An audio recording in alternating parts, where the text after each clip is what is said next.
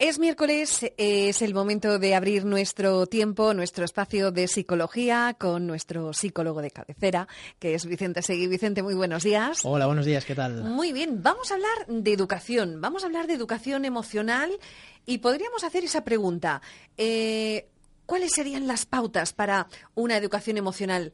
Eh, si infantil, eh, de adultos o para ambos?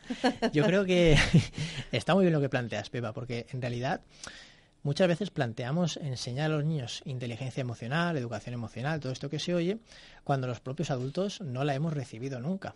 Es un tema bastante olvidado y creo que las pautas que vamos a dar hoy eh, pueden perfectamente servir tanto como adultos o para adultos como para niños. Es muy interesante. ¿eh?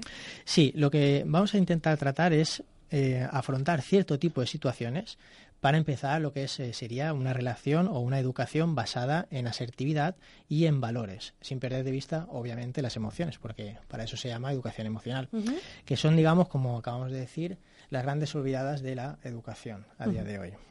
Eh, ¿Debería realizarse este tipo de aprendizaje ya desde eh, primera, desde la primera eh, edad escolar, ¿no? Desde, desde la escuela, en la escuela. Yo creo que este tipo de, debates son interesantes y están abiertos a día de hoy. En mi opinión personal, creo que son cosas que deberían situarse más en el ámbito de la familia nuclear, ¿vale? En el ámbito más de la familia. Pero mm, la lógica de la realidad se impone y está ahí también, y, la, y esto dice que los niños pasan muchas horas en la escuela con lo cual también habría que incorporarlo en la escuela. No ser, digamos, la matriz, sino la matriz debería ser la formación de este tipo de cosas en la familia, pero incorporarla en la escuela también. Y, también para, para, nosotros, para los adultos. Yo creo que de hecho ese debería, debería ser el primer paso porque va a ser un poco complicado que les enseñemos educación emocional a los niños cuando somos los propios adultos los que nos cuesta manejar las emociones y los primeros que no hemos recibido este tipo de emoción, o sea, de educación, perdón. Es complicado enseñar algo que no se sabe, ¿verdad? Sí, eso es verdad. Bueno, pues eh, eh, vamos a ello, vamos a conocer algunos comportamientos, por ejemplo. Vale, traemos hoy unas pautas, unas cuantas, el próximo día daremos el resto porque hay muchas.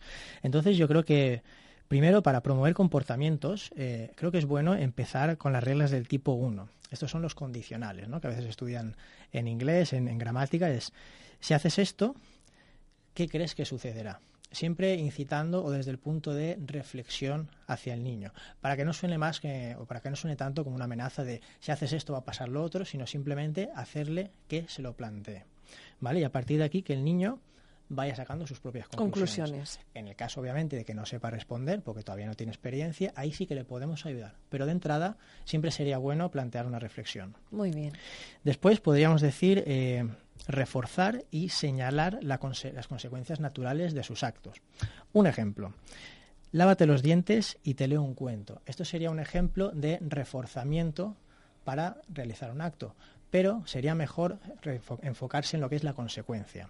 Sustituir lávate los dientes y te leo un cuento por, por ejemplo, lávate los dientes, mira qué blancos se han quedado.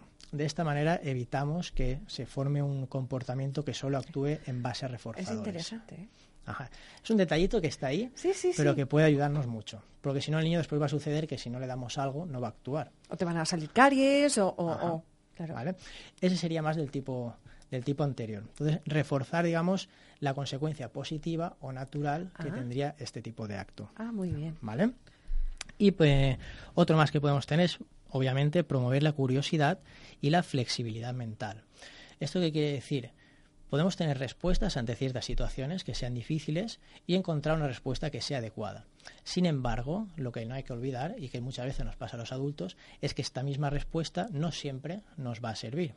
Es decir, no siempre vale. Exacto, no es un cajón, digamos, si intentas poner un clavo, necesitas un martillo, pero si intentas poner un tornillo, el martillo igual no te sirve. Sí. ¿Vale?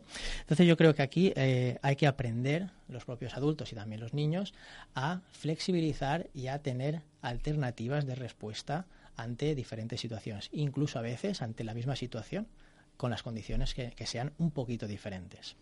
¿Vale? Muy interesante. Y por último, eh, lo que podríamos recomendar también es promover experiencias en las que sea más beneficioso actuar a largo plazo que actuar de forma cortoplacista. ¿Por qué? ¿Qué es cortoplacista? Cortoplacista quiere decir que lo quiero ahora y lo quiero ya. ¡Ay, madre! ya nos va sonando, ¿no? Nos va sonando bastante. Por eso decía que esto puede servir tanto para adultos como para niños. ¿Qué sucede aquí? Eh, si nosotros enseñamos a actuar también a largo plazo, enseñamos una alternativa al corto plazo, lo que vamos a estar cultivando indirectamente es el autocontrol, que es algo que también hoy en día hace mucha falta. Es decir, no hay que decirle al niño estate quieto o contrólate, sino enseñarle, proporcionarle una herramienta o una alternativa.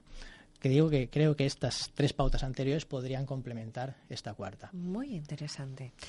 Y bueno, la semana que viene supongo que seguiremos conociendo un poquito más, ¿no? Esas pautas emocionales. exacto. Vale. Las centraremos un poquito más en las emociones, que hoy ha sido más en, la conducta. Muy bien. Y reforzaremos un poquito lo que hemos hablado hoy. Bueno, vamos aprendiendo cada semana un poquito más. bueno, ¿dónde podemos encontrarte? Podéis encontrarme a mí y a mi compañero Nico Aros en la calle Marqués de Campo 18, segundo B. Teléfono 630-659166 y en redes sociales, Facebook e Instagram en arroba visepsicología con V y con S. Muy bien, pues hasta la semana que viene. Hasta la semana que viene.